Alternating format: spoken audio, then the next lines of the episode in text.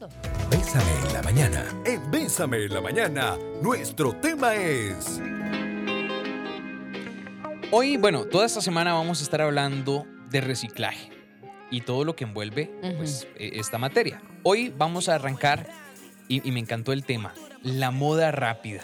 Esas, bueno, ya, ya vamos a ampliar un poquito. Y para eso tenemos con nosotros una invitada muy especial, a Debbie Gutiérrez, que es gestora ambiental de la Municipalidad de Curridabat. Debbie, ¿cómo estás? Bienvenida. Hola, muchísimas gracias por la invitación. Muy contenta de estar acá. Qué dicha. Debbie, dice Debbie que es como que no habla mucho, pero yo creo que sí. Espérese, espérese. Vea, Debbie, aquí todo el mundo viene así y cuando termina más bien hay que hacerles así, corte, corte, corte. Más porque- bien es un holgorio después, ¿verdad? Pero. Debbie, qué gusto saber que te podemos tener el día de hoy. Si vos que nos estás escuchando también tienes que hacer alguna consulta en su momento, 8990-004, que ese es el número del WhatsApp de Bésame. Sí, decía Jeff, la moda rápida, efectos ambientales. Y es que precisamente Dave, estamos pensando en el Día del Reciclaje y por eso es que vamos a abarcar diferentes temas. Pero, Debbie, para que entendamos, ¿qué es la moda rápida? Ujú, ok. Bueno, moda rápida es básicamente la elaboración de ropa muy barata, muy accesible y en masa. Entonces, es básicamente lo que estamos viendo en esta sociedad actual, ¿verdad? en esta sociedad tan capitalista. Podemos comprar ropa a precios muy, muy accesibles, pero el costo ambiental y social no se refleja en esa prenda. Entonces, eh, eso también tiene otras implicaciones eh, pues ambientales y sociales, como les decía, pero el tema es que estamos usando nuestra ropa muy poco tiempo. En promedio usamos algo siete veces y lo desechamos. No, Eso es nada. sí, no, no. Ujú. Entonces tenemos toneladas y toneladas de residuos textiles y eso no se recicla. Mm. Y ese es el gran tema, ¿verdad? Porque a veces metemos todo en el tema, ah, pero lo reciclamos y con eso ya sentimos que estamos Ajá. haciendo algo. Pero el textil no se recicla. En el mundo, menos del 2% de los textiles se reciclan. En Costa Rica, o No pasa. no pasa. Jamás. ¿Y dónde termina todo eso? Ay, qué buena pregunta. Yo, yo, ¿Qué yo siempre me he puesto a preguntar eso porque, y no solamente con los textiles, sino Con con, un montón de cosas, porque uno dice, a ver, va, va, por ejemplo, llego a mi casa y abro un atún, no reciclo la lata, la echo a la basura. Al igual que yo, tengo, de, no sé, 100, 200, 300 vecinos que hacen la misma, la misma acción Ujú. Ujú. y todo esto va a acabar ¿a dónde? Porque es muy fácil, uno lo echa en la bolsa y el lunes, miércoles, jueves o cuando pasa la basura, Sí. se fue la basura y ya yo me olvidé de aquello. Pero ¿a dónde va a parar todo Sí. esto? Exacto. Es- eh, y, y es increíble que la gente no tenga ni idea de dónde va su basura, Ujú. a dónde van sus residuos. Bueno, en, San, en, pues, en la capital, Josefina, nosotros ahorita estamos disponiendo residuos en el, en el relleno sanitario del Guaso, en Acerrí. Ahí básicamente se entierra todo. Eso es lo que hacemos en Costa Rica como gestión de residuos. El 95% de los residuos que generamos los ticos se entierran, van a un relleno sanitario. Eso no es una gestión realmente correcta. No es la mejor. No, es que al relleno sanitario debería ir lo que del todo no podemos ni reciclar, ni reutilizar, ni evitar, ni de alguna manera valorizar. ¿Ya? Pero ahorita, por nuestra educación, nuestra básica, básica educación, entonces va a relleno. Que eso es lo que queremos cambiar esta semana. Que, Claro. que entendamos un poquito, al menos desde, desde lo que nosotros podemos hacer, que es difundirlo en la radio, bueno, qué se puede reciclar, qué no, y que tomemos conciencia de esto. Sí, de que Sofi se quedó prensada hoy de un gancho y se le hizo un hueco a la blusa, botó la blusa, Sí, dije, ah, no, esta blusa yo no la quiero. Bla. la, y se compró otra nueva y se olvidó. Ahora, ¿de qué está compuesta esta ropa? ¿De qué está compuesta la ropa? Básicamente de plástico. Nuestra, nuestra ropa es plástico. Es poliéster. Ese es como el componente principal. Hay otros, hay eh, algunos otros, eh, pero en porcentajes muy, muy bajos. Casi todo es poliéster y el poliéster es plástico. Entonces, la industria de la moda es la segunda más contaminante a nivel mundial. Eh, la primera es lo que tiene que ver con hidrocarburos, ¿verdad? Ujú. con petróleo. La segunda es la moda, porque tiene muchas cosas en común. Para nosotros lograr ropa necesitamos pasar eh, este poliéster por procesos químicos, ¿verdad? Para poder de verdad obtener esos, esos tejidos o esas telas. Y todo eso implica un montón de consumo de recursos. Y aguas residuales de los procesos de, tinta, ¿verdad? Eh, emisiones, eh, bueno, una cantidad de cosas que hace que la industria de la moda sea pues lo que es, que Di- complicado. es que para uno es muy fácil, porque uno no, no sabe de esas cosas, no investiga esas Ajá. cosas y di, yo voy, me compro tu, tu, todo, ¿verdad? Lo que quiero, las blusas que me gusten, los pantalones que me gusten. Pero entonces, Debbie, ¿hay alguna, ah, a ver, ¿hay algún tipo de tela o algo que sea lo, lo más adecuado a usar? Amigable, digamos. Sí. Eh, Te sonríes como, eh, No. Eh, no, mis amores, no. Vieran qué complicado, porque casi todos son fibras sintéticas. Pero lo que pasa es que si nosotros vamos a un mall y compramos una camiseta que nos cuesta 5 mil, 7 mil colones, o sea, ahí no se está pagando el precio ambiental ni social, pero eso es lo que querés pagar. ¿verdad? Entonces, e- e- el, el arranque yo diría empieza ahí, o sea, ¿cuánto estás dispuesto a pagar? Eh, Hay que, hay que irse más por la calidad, tratar de buscar fibras naturales, tratar de, de ir hacia el trueque. O sea, vieran que yo casi no compro ropa. A mí toda me la terminan dando mis cuñadas, mi mamá. Hago trueque de esto con lo otro. A veces uno no necesita tanto, pero tenés ese closet lleno y lo que usas son cinco o siete cosas. Entonces es, es, ¿por qué estamos comprando, verdad? O sea. ¿por qué estamos comprando tanto? ¿Para qué? ¿Para qué? Es una semana en la que vamos a enfocarnos, Jeff, en todo lo que tiene que ver con reciclaje, ¿verdad?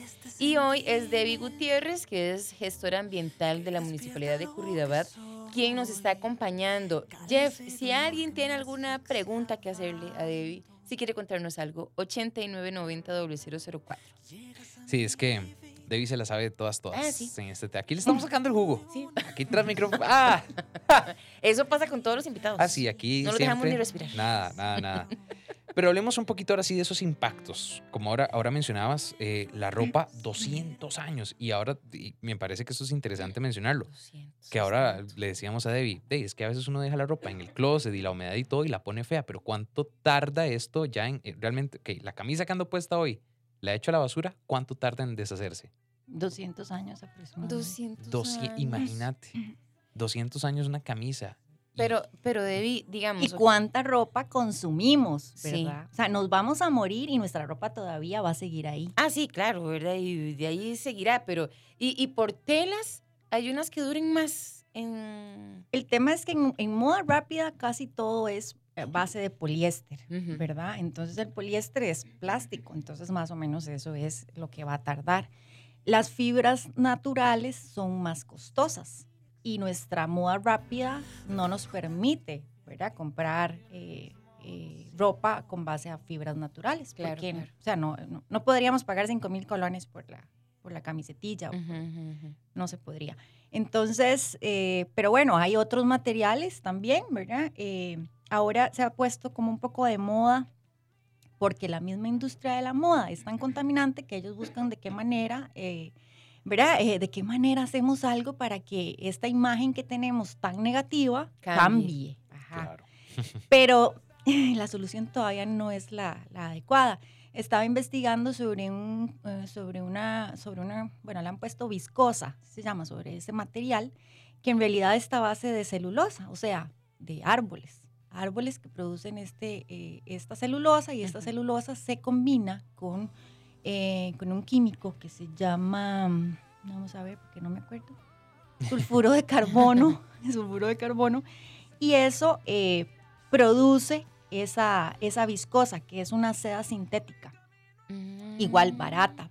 La están sacando como, ay, esto, esto es mejor que el poliéster, Ujú. ¿verdad? Pero no necesariamente, porque en esos procesos se va a generar vapores y esos vapores los respira la gente que está trabajando en las fábricas y también eh, de y el ambiente. Entonces, por eso se habla de que, el- hay, de que la industria de la moda eh, contribuye en gran manera a, a la generación de CO2, o sea, de ese dióxido de carbono que es el que tiene que ver con el calentamiento global, el calentamiento de la Tierra. Entonces, eh, que los temas ambientales son muy complejos y se relacionan como con tantas cosas al mismo tiempo que también eso hace que sea tan difícil como de buscarle una solución, una salida. ¿verdad? Es que es un Sí. punto de equilibrio. O sea, cuan- Ujú. porque ahora que lo mencionaba, sí, eh, y lo mencionábamos tras micrófonos, o sea, por un lado están las fibras súper artificiales, puro plástico, por otro lado están las pieles de animales, que por supuesto que no son la solución. Eh, luego está, pensaríamos como en el algodón, pero para sembrar algodón, hay que talar árboles. O sea, por cualquier lado, si se hace desmedido y en masa, Exacto, estamos, o sea, si no lo hacemos con un equilibrio, estamos dañando el ambiente. exacto. Es que ahí estás dando en el punto. Es esa sobreexplotación que hacemos de los recursos naturales los que nos lleva a estos desequilibrios. O sea, y, y- y aquí el ejemplo es la moda rápida. O sea, estamos eh, cortando árboles para sembrar esto y lo otro, para poder producir esto y otro, para que usted tenga ese closet atiborrado de ropa Atiborrado, así es. y no te la estás poniendo, porque siete veces y ya la desechas. Porque la compraste por impulso, porque te pareció bonito. Pero, ¿quién está pagando el precio de eso? No lo estás pagando vos. Lo está pagando el planeta, lo está pagando eh, la, la chica de 18 años que trabaja en una fábrica en Bangladesh, a la que le pagan 100 dólares el mes. El mes. Eso también, Sí. eso, eso estaba viendo de la, de la ropa rápida, por supuesto, ¿verdad? Que, que en esos procesos de manufactura también eh, reciben salarios, ¿verdad? Que da miedo precisamente Híjole, qué en fuerte. ese tipo de escenarios. Pero, Debbie, también, bueno, dentro de esos impactos ambientales, ¿verdad? Que se asocian a esta moda rápida, ¿cómo podríamos describir lo que pasa con las aguas residuales? Qué temas más lindos, ¿ah? lindos y un poco deprimentes, pero lindos. Ujú. Porque es que hay que hablarlo, o sea, hay que hablarlo. Sí. Hay que decir que el 20% de la, del, del proceso de la elaboración de, de ropa, eh, el 20% son vertidos tóxicos que van a los ríos, a los cauces de los ríos. En donde en países asiáticos, donde casi no hay regulaciones, donde casi no hay legislación, entonces los, esas grandes fábricas, esas grandes empresas, que no sé si puedo mencionarlas, pero eh, hacen, de, contaminan esos ríos Ujú. Ujú. a costa de, de, de- de la salud de, de la gente que vive ahí, que es menos favorecida. Ahora tras, tras micrófonos también sacándole jugo a a Debbie, hablábamos de los cambios en el suelo, en el uso de los suelos. ¿Cómo nos afecta la moda rápida en los cambios de uso de suelo? Exacto, exacto. Bueno, si sembramos algodón, pues hay que cortar lo que hay. Si aquí había selva, había, porque también estamos relacionados con esa legislación que no todos los países tienen. Eh, cortamos y sembramos esto porque esto crece más rápido, porque me va a dar celulosa más rápido, porque voy a poder eh, extraer la materia prima que necesito. Y bueno, si sembré algodón, voy a necesitar, bueno, hay algodón orgánico y, y no orgánico, pero si, si no es orgánico, necesito un montón de agroquímicos que también van a afectar el suelo y que además cuando llueve van hacia los ríos, hacia los cuerpos de agua. Entonces, claro, es, volvemos a lo mismo, es un ciclo Es un ciclo. es un ciclo. Así es la naturaleza. Qué fuerte. ¿Y hay alguna manera eh, de, de poder nosotros gestionar o, o disponer correctamente de, de la ropa que ya no nos sirve? Es decir, ya la ropa que ya no puedo regalar, la que es eso, se le hizo un hueco, eh, que ya, ya, ya no se la puede poner nadie, ya no la puedo regalar. ¿Hay alguna manera correcta de poder disponer de esa ropa? Es que esa es la cosa. No hay. No hay opciones. No hay opciones de reciclaje. Eh, y por eso en esta semana del reciclaje decíamos, hey, hablemos de lo que no se puede reciclar, Ujú. porque la manera es evitar. Siempre hay que evitar la generación del residuo. Reciclar es solo una etapa más, ¿verdad? En la jerarquía de la gestión. Ujú. Pero lo primero es evitar. Si yo no genero este residuo, no tengo que ver qué hago con él después. Esa Claro. es la cosa. Entonces quiere decir que está bien que Que andes como un retrato. Sí, sí, sí. esta semana, Jeff, o Andar sea, como una foto. ver- sí, como una foto. No, no, que lo que hacemos o lo que uno hace en la casa, que, ok, mi ropa que ya no me queda se la voy a pasar a mi hermana, como decís vos, y que mi hermana, y entonces eso es lo que nos queda, ¿verdad? Digamos, o sea, Sí, Tratar lo que de- pasa es que la muda rápida es de muy mala calidad. claro. Entonces, rapidísimo, ya se usó, no sé, la lavaste cinco veces, siete veces y ya ya, no sirve ni para segunda, porque ya tiene chanchitos, ya se le hizo un hueco, ya. O sea, es muy mala calidad y ese es parte del problema. Si fuera de calidad, se podría reutilizar más. Pero es la, es la moda rápida, precisamente la que nos trae estas situaciones, Qué ¿verdad? Que no lo podemos usar. Sí, y, y justamente me, me gusta eso que decía Debbie. Hay que visualizar lo negativo. O sea, sí, que las botellas que se reciclan y que y incluso las mismas botellas tienen lo suyo porque llega un punto en el que ya no se puede más. Pero esta que ya de entrada sabemos, no, aquí ya no hay nada que hacer, Sof, es que ya no hay cómo reciclar la ropa, Sí. entonces, ¿cuál es la solución? de deja de comprarte 20 abrigos si, si, si vivís en Guanacaste. O sea, si aquí todo el tiempo estás a 30 grados, no te compres un abrigo eh, de, de cuatro capas gigantesco. Y no por emoción, ¿verdad? O sea, y no porque, ay, que quiero, quiero todos los colores que hay y todos. No. Esa es la parte de la conciencia que uno tiene que tener. ¿Cierto? Exactamente. Ese ¿Verdad? es el Porque- punto. Tener conciencia de que igual eso, ahí en el closet se me va a podrir la ropa. Bueno, se va a volver inutilizable porque No va a durar 200 años en podrirse. Ese es el problema. En vía de degradarse, sí. No, Ni no. mis bisnietos, seguramente ahí van a llegar a sí. ver el... Pero, y qué importante es, bueno, vos que te toca esto como gestora, ya me imagino que debe ser un reto educar a las personas con estos temas. de- Sí, sí, es un reto, pero me encanta a mí. A mí me encanta hablar de esto. Eh, porque son temas de los que nadie habla, de los Ujú. que nadie sabe casi nada, Ujú. ¿verdad? Y cuando vos le hablas a la gente y le contás qué es lo que pasa, qué hay en el fondo de esto, la gente se impacta y, y uno se da Claro. cuenta de que a la gente le importa. Entonces eso también es muy chiva para mí. Es que muchas, ahora también lo hablábamos, muchas veces uno dice, no, eh, cierro el tubo cuando me cepillo los dientes, duro un poquito menos en el baño, em, ah, lavo toda la... Porque pensamos mucho como en el agua directamente, pero hay un montón de cosas que, que, que afectan al, al- al entorno, al ambiente, que no necesariamente tienen que ver con que nosotros cerremos la llave. Lo que compramos en el súper, lo que influye el que, el, que- el que nosotros decías, ahora venden hasta mm, piña en plasticada. Exacto. Entonces, como qué necesidad hay de comprar una fruta que ya de por sí trae su envoltura natural, Ujú. biodegradable 100%, de envolverla en un producto totalmente contaminante. Entonces, todo este montón de La cositas. facilidad, ¿verdad? Para nosotros. Exacto. O sea, lo rápido, lo que no, no complicarnos la vida en el mundo acelerado en el que estamos, Así es. ¿verdad? Qué fuerte, qué complicado. De eso vamos a estar hablando toda, toda, toda esta semana, de esos, de esos impactos. Hoy, principalmente, nos estamos enfocando en la moda rápida, estos efectos ambientales que tienen eh, de, en nuestro día a día. Y ojo, Debbie y Jeff, lo que nos entra al WhatsApp. Tal vez la ropa no se puede reciclar, pero sí se puede reutilizar, como haciéndole ropa a las muñecas o así. ¡Ay, cosita! Bueno, ya te vi. Haciéndole ropa a las muñecas. Sí, totalmente, se puede. Bueno, es. Bueno, yo reciclo mucho para Los trapos. Los trapos. los trapi- las camisetas esas que dice este, el menos malo, Ah, sí, sí, sí, para quitarle el Sí, brillo sí. al carro y cosas así. Aquí Porque hay un... ahí se hace un montón de ropa que nadie vuelve a usar. Entonces, de pijama, Exactamente. Sí, de limpiando el- pijama. el, carro, limpiando ventanas. Viera qué bien que limpia las ventanas eso. Debbie, nos preguntan, ¿se puede hacer ecobloque de tela?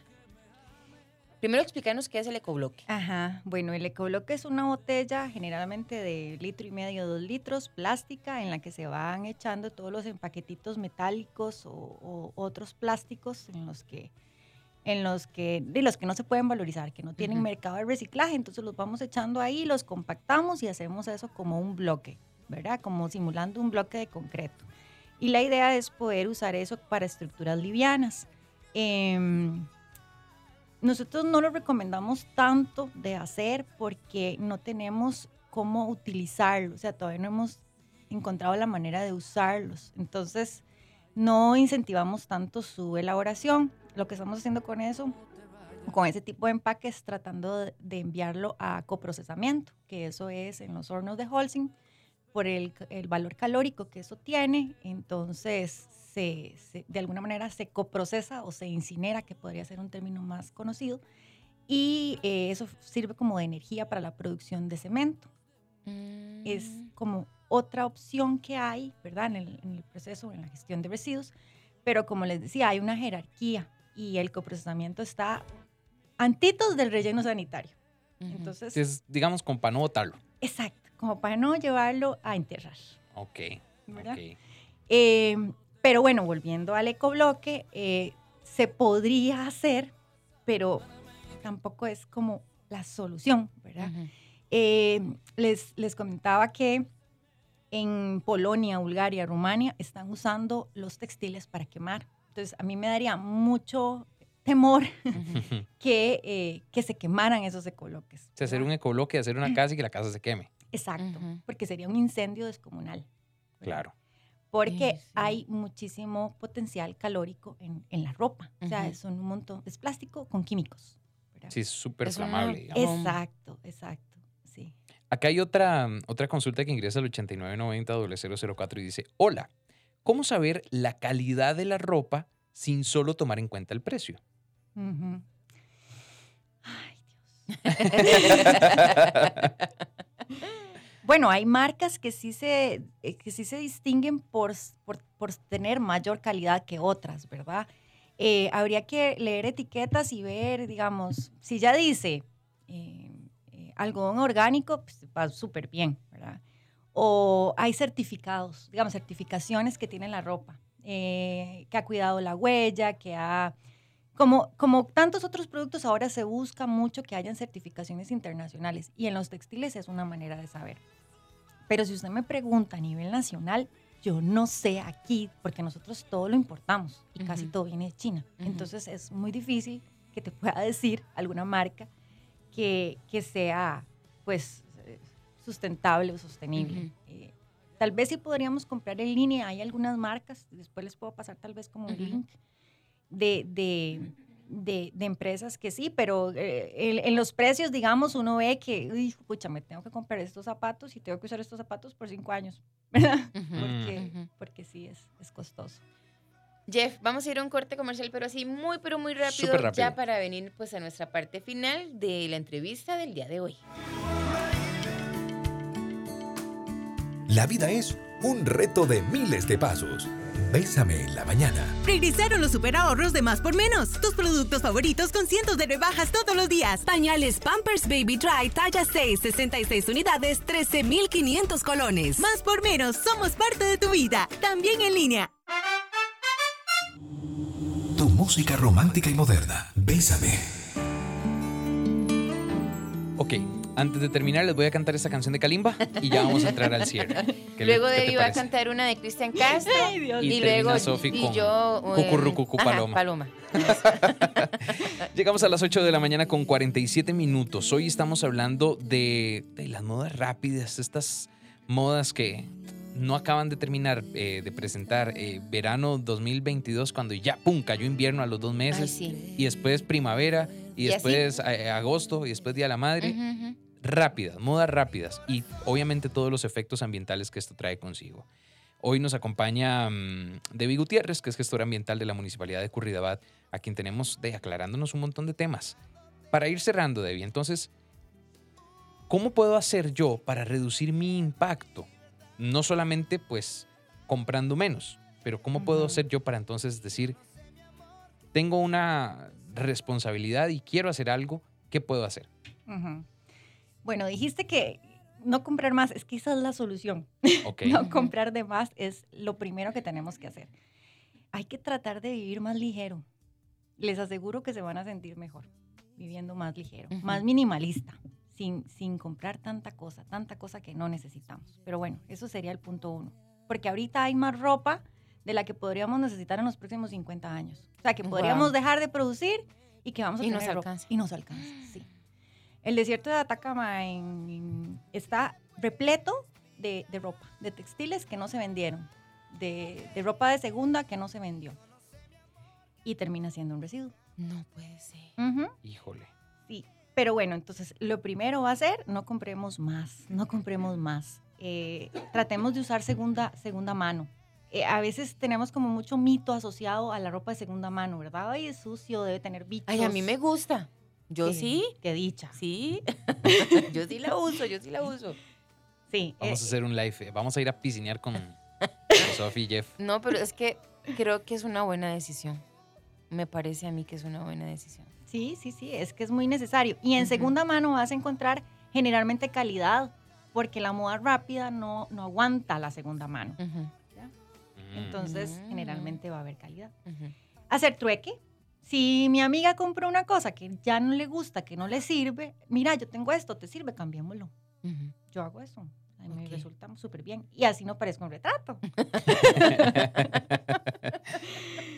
Eh, hay que comprar calidad, definitivamente. En cualquier cosa que compremos hay que preferir la calidad y no solo irnos por el precio, aunque nos duela el bolsillo un poquito.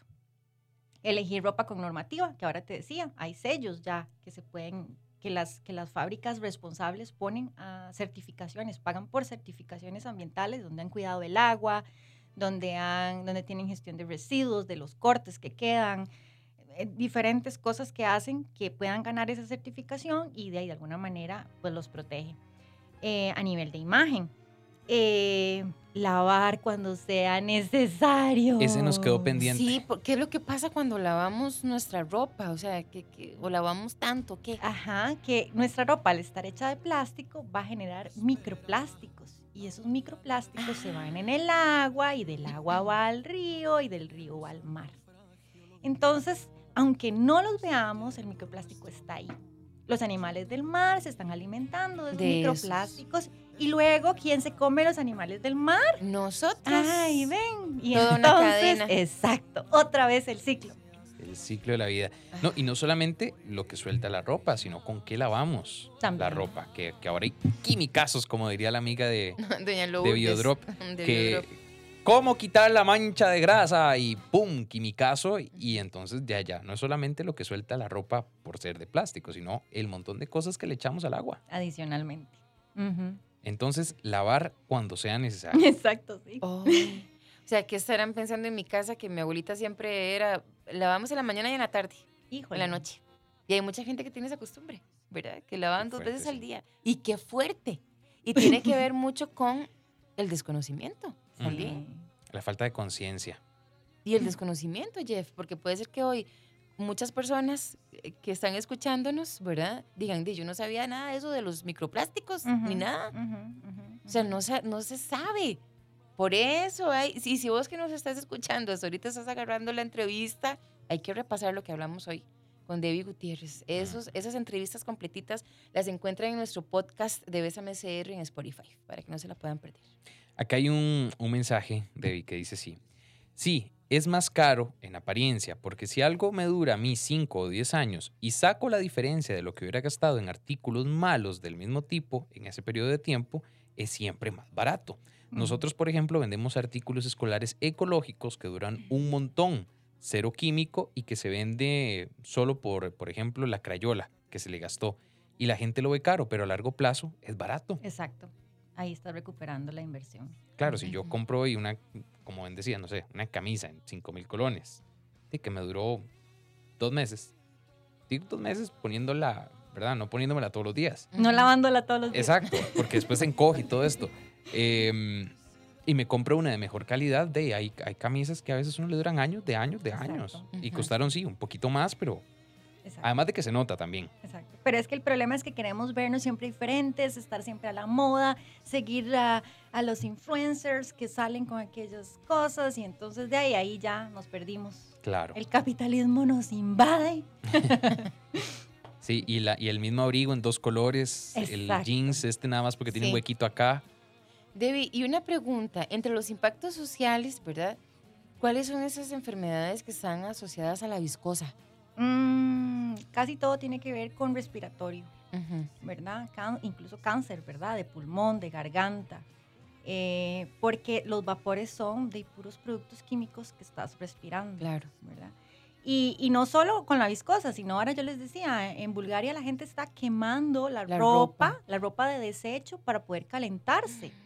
Y, y eso también es muy fuerte porque de, son niños respirando plástico, ¿verdad? Plástico Ay, quemado. sí, qué impacto. Mira, Jeff, aquí ahora lo que hablaba Debbie, ¿verdad? Que nos llega un mensaje que dice de Joana, muy importante este programa para hacer conciencia de la problemática que ocasiona la contaminación por ropa. Hace unos días vi un artículo del desierto del Atacama Ujú. y quedé impactada. Yo no sabía Sí. de todo lo que estaba pasando por allá. Sí, estas cosas hay que visualizarlas y por eso esta semana vamos a estarnos enfocando justamente en eso, en, en- en todas las acciones que nosotros podemos tomar inmediatamente para intentar apalear un poco este el cambio climático, todas las inclemencias Todo que sufre. Que el que esté lloviendo en, en febrero no es, no es una casualidad, es una consecuencia. Sí. No hay, no hay que asustarse, ay, está lloviendo en enero, ay, en pleno, se nos adelantó el verano. verano. De mira, vamos a estudiar un poquito qué estás haciendo vos. De mira, si es que solo usas aerosoles, botas 20 latas al mes eh, y nada más luchas la bolsa a la basura y se fue. Y no reciclas nada. Exacto. Todas esas cosas traen consecuencias y eso queremos pues cambiarlo un poco esta semana. Debbie, Buenísimo. muchísimas gracias por haber estado con nosotros en este programa, por toda la información que nos diste. ¿Y hay alguna forma en la que las personas te pueden contactar? Claro, pueden escribirme a reciclaje.curridabat.go.cr. reciclaje arroba curridabat.go.cr. Así, ¿verdad? Sí, perfecto. Muchísimas gracias. Ella, ella es Debbie Gutiérrez, entonces la gestora ambiental de la Municipalidad de Curridabat, que nos acompañó en esta mañana.